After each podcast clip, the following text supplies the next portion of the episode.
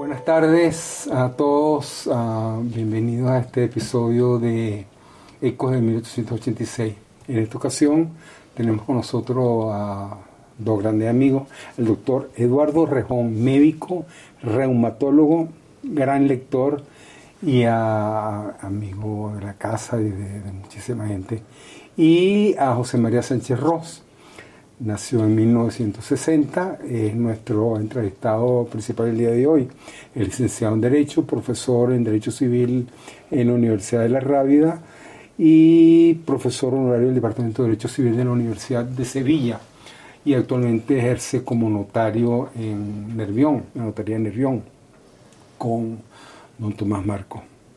Ha escrito varios libros, el primero de ellos, El insólito viaje del samurái Hasekura, publicado en el año 2013 Mm, por la editorial Lautaro y donde narra pues la histórica visita curiosa, polémica de una delegación japonesa a comienzos del siglo XVII Sevilla que fracasó porque Japón perseguía el cristianismo en esa época y, y la corona española tampoco iba a permitirse una, un intercambio de igual a igual con un régimen que, que que no se llevaba tan bien, pero es una historia curiosa porque los samuráis que acompañaban al, a Secura decidieron quedarse y se fueron a vivir a Corea del Río, una, una población muy cercana a Sevilla. Y la novela la cuenta uno de los descendientes de, de, esa, de esos samuráis que se quedaron. Es una novela que, que, es muy interesante y que los invitamos a leer, por supuesto. Tiene La espía de Viñón y otros relatos publicados por la editorial Point de Lunet en el año 2018 y este año publicó No preguntes en la India por qué las vacas son sagradas, un conjunto de relatos, pequeños relatos publicados por la editorial Algaida. Tenemos un escritor sevillano, pero que es notario. Y la primera pregunta que, se, que nos venía en la cabeza y que se hace, se la han hecho amigos míos y familiares también, es cómo compagina su actividad José María como notario, que el abogado de alguna manera es aquel que certifica la realidad, que certifica lo que ocurre en un plano muy importante en nuestras vidas, como son los negocios, las propiedades, y con esa, esa otra figura del notario, pero de otra jurisdicción, un mundo paralelo, no tan real, como aquel ah, tan real, podríamos decir, como aquel donde funciona esa, la notaría que pudiera demorar una especie de altar de la realidad. Entonces, son dos mundos contrapuestos, distintos, de naturaleza diferente, que de alguna manera pudiéramos decir que chocan entre sí, porque por un lado tu actividad como abogado te obliga a, a fijar y dar testimonio, certificar que lo que está pasando en el mundo se corresponde a la realidad tal como es vista por ti que, te, has, te ha formado como abogado notario. Y por otro lado, un trabajo de ficción que te aventuras en dimensiones que pudiéramos decir que no son reales. ¿Cómo? esa es el, el, primer, ah, la, la, primera inquietud, la primera curiosidad, más allá de que el, derecho, que el abogado obviamente te, te, te, obliga a escribir bien. Muchos de los grandes escritores latinoamericanos del siglo XX, por ejemplo, eran abogados, eran funcionarios, jueces, litigantes, ¿no? pero que aprendieron a escribir en, durante su carrera como, como jurista. Pero en este caso, estas dos, ¿sientes alguna incompatibilidad? ¿Cómo te viste llamado a, cómo despertaste esa, ese talento y explotaste y cultivaste? esa, esa habilidad tan extraordinaria para, para escribir uh, tan buenos relatos. Bueno, buenas tardes. Eh, es que la, la, la, hay una aparente contradicción en lo que entre la ficción y la realidad. Parece que, que, la ficción es algo opuesto a la realidad cuando la ficción es simplemente otra dimensión de la realidad. La, la ficción lo que intenta es atrapar la realidad para interpretarla y, exponerla. Por eso aparentemente hay, una, hay una contradicción entre, la función del escritor y la función de un, notario. El notario se tiene que atener a, lo que puede comprobar por su sentido. En cambio, el escritor no. El, escritor no dice necesariamente toda la verdad. A veces miente descaradamente. Lo, que pasa es que la, la, la realidad y la ficción no son cosas antagónicas, sino que son son mundos complementarios.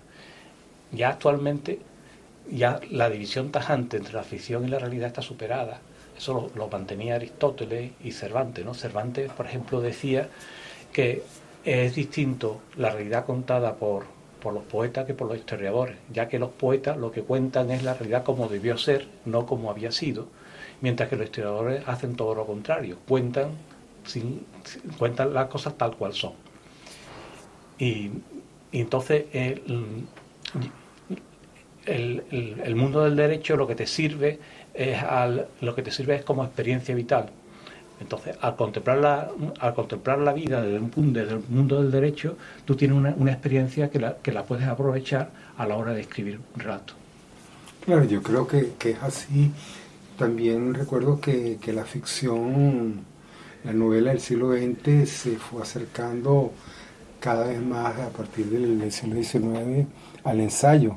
Inclusive uno de los grandes narradores norteamericanos del, siglo XX, Truman Capote, a sangre fría, parte de un registro acucioso, minucioso, detallado de, un, de, un, asunto, de un tema, una, de un evento de la realidad y, y hace la ficción, la ficción del siglo XX se alimenta realmente del ensayo. Incluso la ficción a veces puede ser más intuitiva que, un relato frío histórico meramente descriptivo, porque la, ficción puede esclarecer el comportamiento humano a base de conjeturas, de especulaciones. Es, más, a veces más, hace un análisis más certero. Y a veces un, relato histórico puede ser, puede ser incompleto e incluso imparcial. Parcial. Sí, la, la escritora Iris Murdo que hemos comentado muchas veces, eh, eh, profesionalmente es profesora de filosofía y cuenta que en sus novelas eh, encuentra más facilidad para exponer sus tesis, aparte de más facilidad de que dice ella que la novela sí es posible que tenga algunos lectores, que el libro de filosofía con toda seguridad ninguno, y, pero que encuentra más facilidad para exponer las tesis filosóficas en, en la novela que en, que en el libro de filosofía. Pero a mí me interesa un tema que es la lectura. O sea, ¿por qué, en tu opinión, por qué leemos? ¿Por qué debemos leer? ¿Por qué tenemos esa necesidad de traspasar eh, esa, esa fase de la, de la realidad? Bueno, yo creo que ¿por qué leemos es, y por qué escribimos? ¿no? Porque es la misma pregunta, o, tú la, tomas en sentido distinto. Claro, yo es que solo leo, no escribo, y entonces me parece que pueden ser...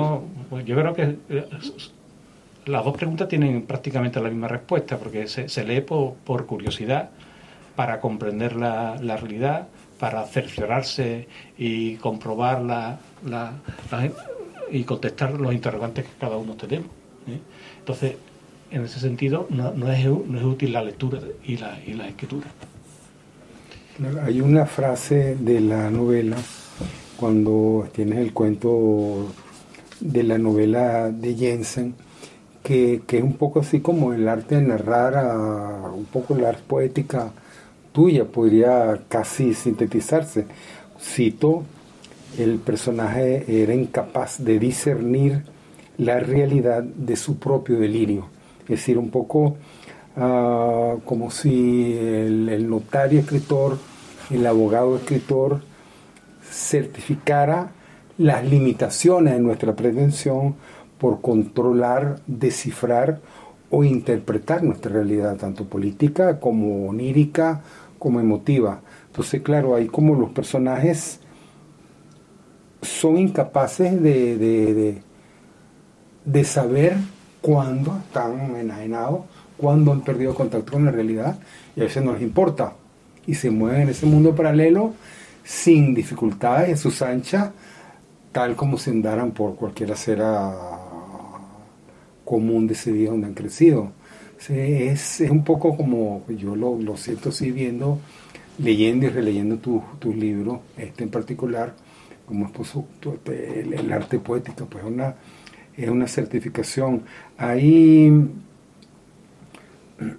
claro, y, y ahí por supuesto se viene otro de tus grandes temas, me parece que es el tema del doble, del doppelganger, que están presentes en la literatura, en Camus, en Dostoyevsky, en, en, Borges.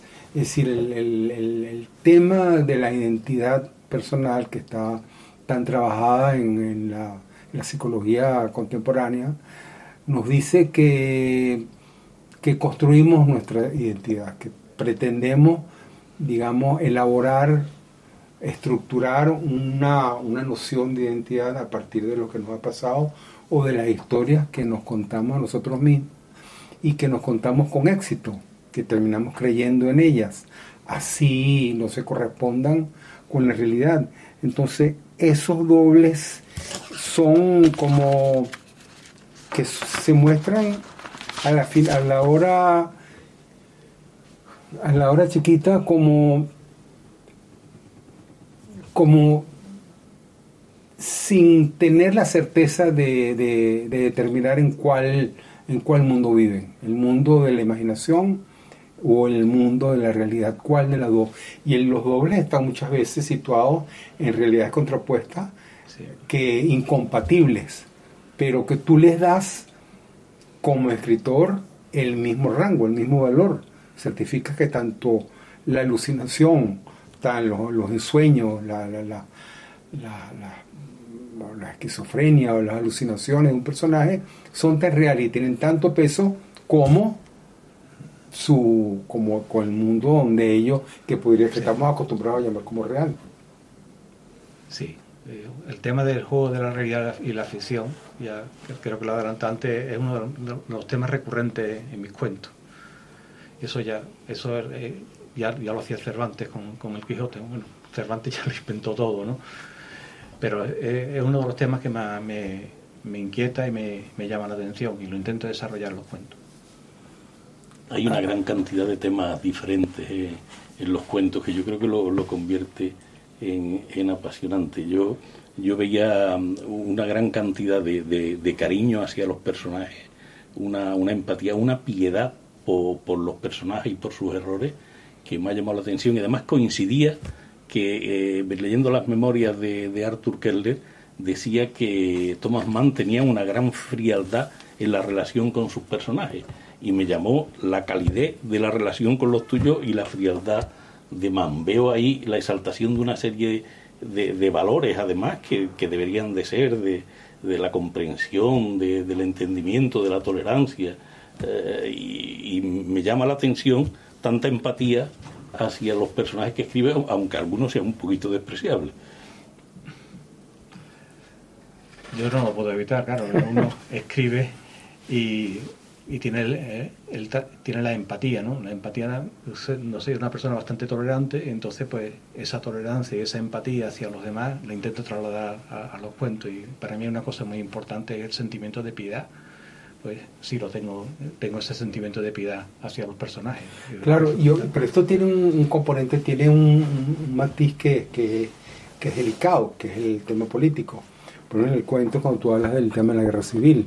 Entonces, si los dos personajes del cuento son reales y tienen la misma importancia y reciben el mismo cariño, la misma comprensión, la misma tolerancia tuya como, como narrador, y uno como lector vive esa, ese afecto, esa calidez, como dice Eduardo, entonces, por ejemplo, cuando se habla del general Caipo del Llano, entonces tan válida podría ser la experiencia de la guerra civil vista por los nacionales, o tan, uno pudiera estar tan identificado con aquella visión de la Sevilla de vista desde el cuartel de Caipo del Llano, como que a juicio de unos personajes que ni era cristiano ni era occidental, como de los que lo enfrentaron.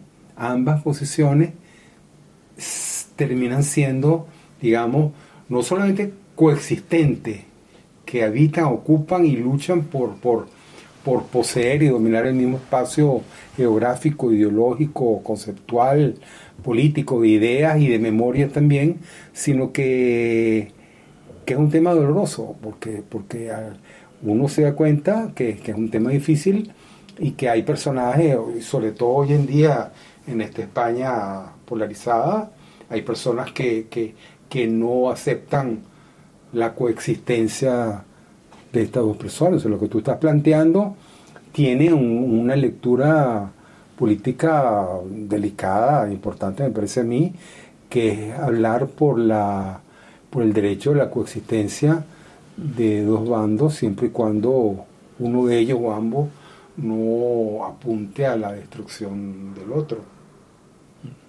Eso ya lo decía Machado, que una de las dos Españas te, te puede helar el corazón, ¿no? Y intenta ser lo más, lo más imparcial y de hecho ese cuento, lo, el cuento del pintor sueco, que era un, es un pintor que viene a Sevilla, eh, haciendo prácticamente turismo, venía de Marruecos, se queda aquí y se aloja en el Hotel Londres, de Londres en el centro de Sevilla, justo cuando se produce, se produce el alzamiento nacional. Y a los tres días este hombre aparece degollado en una habitación de, del hotel. ¿Quién lo mató? No se sabe. Lo entierran en una fosa común y no se sabe. Entonces, me llamó la atención e intenté recrear la, lo que fue la, la, investigación de ese, de ese aparente suicidio, ¿no? porque el informe que se dio fue que fue de un suicidio, o si lo mató y qué bando lo mató. Pues, al final no, se sabe, solamente son especulaciones. Pero dejo bastantes pistas para que cada uno pueda sacar sus conclusiones. Otro, otro personaje, otro cuento en las gafas de Stefan que, alimenta esa, esa dualidad de, de, realidades ideológicas y políticas contrapuestas es la del Miguel Araujo, el, racista y fascista convencido de cierta teoría de la identidad nacional de ultra, ultraderecha, pero a extremismos ya de xenofobia que, que, que, que su propia vida, su propia concepción de la identidad se pone en peligro al recibir como, al, salvar su vida por, la, por, el, por el trasplante de un corazón de un inmigrante nigeriano, a través del cual termina aprendiendo, termina aprender a ver el mundo visto desde el lado de los, de los millones de inmigrantes que llegan a Europa y que son tan combatidos y enfrentados por por personajes que representan, que defienden esta postura. Ese cuento tiene una historia muy curiosa porque se basa en una historia que me pasa a mí, que es que voy a ver a un amigo a Francia, a la Bretaña francesa, y pierdo mis gafas. Y entonces da la casualidad que Hervé, mi amigo francés, me deja la suya. Y entonces se me ocurre contar un cuento en que cuando tú te pones las gafas de otra persona, ves el mundo de forma distinta. Y después de terminar el cuento, me di cuenta que ya la literatura del barroco ya se hizo. Es que es imposible muchas veces intentar ser original porque siempre alguien lo ha hecho. Hay, ya hay, una obra que se llama Los Antojos de Mejor Vista de Rodrigo Fernández de Rivera, en el siglo XVII, utiliza ese, ese truco. Sí, yo creo que al final, en el resumen de todos los cuentos, es anteponer el, el nosotros a cada uno de los yo que lo conforman si se consiguiera eso, si se consiguiera eh, la prédica de la tolerancia, de la, de la inteligencia, de la comprensión, del afecto, pues la verdad es que sería, sería un paso. Y, y eso, anteponer las necesidades de todos a la de cada uno, de tal manera que la convivencia sea posible con las ideas enriquecedoras de cada uno. Yo creo que ahí es lo que hay, hay de fondo. El, a mí el que más me gusta eh, nunca me acuerdo cómo se llama, el de, el de la hija de la hija, la hija que se escapa del libro El mago y te ofrece una serie de posibilidades. Yo tengo que confesarte que estuve durante un tiempo en la mesita de noche cerrando cuidadosamente el libro, no se fuera a escapar nadie de allí por temor a que eso pudiera pasar.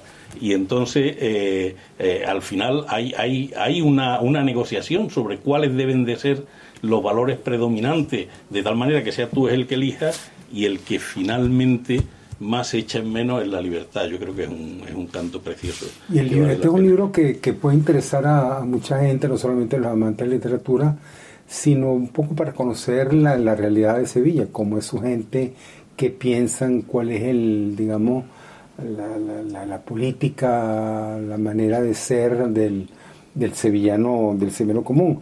Un tema que, que, que me, que me tocó de cerca fue en, en Sefarad, porque obviamente, obviamente, muy difícil caminar, recorrer el barrio Santa Cruz y la calle Arquero, o entrar a, o ir a misa a la iglesia de Santa María la Blanca, o perderse en cualquiera de esos callejones sin recordar la violencia extrema que sufrieron los, judíos sefarditas a finales del siglo XV, que fueron tantos que fueron expulsados y tú sabes bien que yo, yo tengo la, nacionalidad española porque soy descendiente de sefardita por prácticamente los cuatro abuelos. Entonces, a mí me tocó de frente porque a mí me cuesta mucho caminar por Sevilla. Yo puedo ir a, a Triana conmigo, puedo ir a la, a la calle Reyes Católicos, a Tetuán, por donde quiera, pero yo entro, cruzo la puerta de la carne y voy a, entro por la calle de San José y ya cambia la, la lectura que uno hace del entorno. Y aquí hay una, claro, con mucho cariño que tú hablas acá de, de Ismael Tabora, el descendiente de Salomón Tabora, que, que fue expulsado y, guardó, sus familiares guardaron una llave de una casa a la, a la cual, bueno, se, emociona porque 22 generaciones después intenta entrar de nuevo otra vez y lo hace de alguna manera, pues aunque no haya ocupado la casa que ha podido cambiar de propiedades docenas de veces, pero es, una, es una descripción de una, de una historia sevillana en una ciudad que está permeada de historia, que sube historia en cada, en cada metro de su centro histórico. Entonces, tiene alguna, ese cuento tiene algún, tú conociste a esa persona, es real, o es una imaginación o lo recreaste tú? Es una anécdota real, real que, le, que me contaron a unos amigos que le había pasado con, con era, no sé si era un, médico, un psiquiatra argentino y su mujer que, que los visitaron, entonces eh, por cortesía pues se, le hace cicerones, se le enseña la ciudad y, y, pasa esa anécdota que yo cuento en el cuento de que saca la llave que se habían llevado sus antepasados hace tantos siglos. Sí. Ese cuento es también lo que reivindico al fin y al cabo es la necesidad del perdón. ¿eh? Para avanzar como sociedad, tú no puedes quedarte atrás en lo que pasó. tú, no puedes andar, tú no puedes andar en la vida con una lista de agravios infinita esperando cobrar uh, una venganza en algún momento o eh, ese, ese resentimiento que, que tanto daño ha hecho en, en, América Latina. El, Venezuela no avanza después de 25 años de chavismo porque está el resentimiento. Mariano Piconzala, que fue un gran escritor, que el siglo XX venezolano escribió en Comprensión de Venezuela que el resentimiento era el motor de la historia del país. Entonces, claro, eso es una, es una carga muy fuerte si en un momento dado alguien tiene que perdonar. Tú no puedes ser ah, crucificador, soldado romano, centurión romano, crucificando y Cristo al mismo tiempo. O eres Cristo o estás crucificando. Pero obviamente llega un momento donde tiene que prevalecer perdón, pero, pero ese cuento es muy emotivo, muy bien narrado y que estoy seguro que lo vayan a, a que mucha gente lo va a, lo va a sentir así cuando lean, cuando lean este libro. Ahí hay una última pregunta que quisiera hacerte, si Eduardo no tiene otra, es ¿dónde está José María? ¿Dónde lo, lo vemos? Yo lo, lo, lo, puedo descubrir un poco, me pareció reconocerlo montando bicicleta en la casa de, de Otto Engelhardt y recorriendo recorriendo por tantos lugares que uno conoce, me pareció verte allí. Y uno sabe, yo me acuerdo un libro de comienzo del siglo XX en lingüística de Román Jacobson, que, un ensayo que publicó en Ensayo Lingüística General, la función del lenguaje, dice que una de las funciones del lenguaje sigue siendo la del, del emisor, la necesidad que tiene el autor, el escritor en tu caso, de contar algo de sí mismo. Entonces, ¿dónde está, dónde está José María? Ah, físicamente o emocionalmente. A mí me, me, costó, no me costó, mucho trabajo reconocerte en este cuento, pero claro, estás en, en todas esas visiones, en todas esas ideas, pensamientos, ficciones, en esa incapacidad de, discernir o separar, la, realidad uh, que tú, con la cual tú te comprometes día a día en tu trabajo como notario, con las alucinaciones de la gente y de tu personaje, pero en el fondo es, es, está una persona amabilísima, tolerante, genial. Pues, o hay, escritores que sabemos que eran terribles, terribles. Que era el Luis Ferdinand Céline, por ejemplo, el francés, el gran escritor francés del, del el, que era, era nazi, que era racista, que era antisemita. Un día una cena en París estaban invitaron el jefe el, de las Fuerzas Armadas Alemanas, invitó una cena a la élite, a los intelectuales del régimen, asociados, vinculados, digamos, defensores de la invasión alemana, y el general se negó a sentarse al lado de Salim. Yo digo, yo no me siento al lado de una persona tan despreciable. O sea, yo lo siento mucho. Se puede ser el gran escritor francés, pero yo no me siento con esa persona. O sea, claro, uno ve los libros tuyos y es al contrario. Es lo que, lo que a uno le provoca es, yo quiero conocer a esta persona, hacerme amigo de él, invitarlo a tomar una cerveza, porque es una, son, son de una capacidad de, humana extraordinaria que se transmite en, en todos tus cuentos.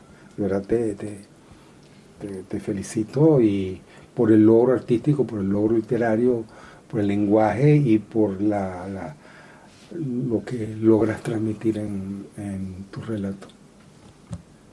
Sí, yo estoy totalmente de acuerdo. Creo que eh, el autor es eh, un hombre en el buen sentido de la palabra mm, y, el libro es un libro de una gran calidad, eh, donde está eh, conformado yo creo que una, una gran madurez en la, en la profesionalidad de la escritura. Eh, hay una sonoridad que ha conseguido un cierto poema en prosa que, que a mí me, me gusta y, y la lectura la lectura es apasionante. Y además si lo dejan abierto seguramente que saldrá algún personaje y le hará compañía algún rato y eso... Hay, hay cuentos, por lo menos aún inclusive en, en Los Hermanos Gemelos, cuando habla de Quetzalcoatl, sí.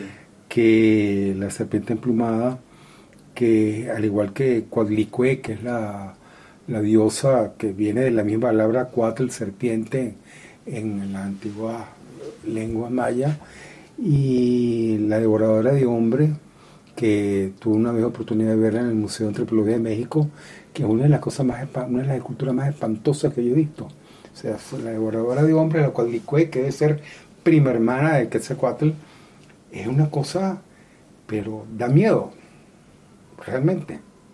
Es, es terrible. Y aún en, en, ese partido que se asemeja al, al básquet de alguna manera sí. nuestro, que termina con el decapitamiento, la decapitan, a, le cortan la cabeza al, al triunfador del, de, la, de, la, prueba, de la competencia, aún en, en, esa, en ese relato lleno de, esa, de aquella negatividad, desvalorización del ser humano, tú consigues encontrar la, simpatía, la calidad de humano de un jugador por el otro. Eh, me, me impactó eso también. Bueno, queridos amigos, el libro No te preguntes en la India por qué las vacas son sagradas y otros relatos publicados por Al-Qaeda hace unas semanas apenas y que espero pues que, que, logren disfrutarlo, lo consigan en librerías, está en Amazon y muchísimas gracias José María por su por habernos acompañado en la tarde de hoy, Eduardo, gracias por hacernos compañía. Gracias. Muchísimas gracias. No olviden, por favor, de, de suscribirse al programa si les gustó y cualquier pregunta, sugerencia, por favor, háganlo. Gracias.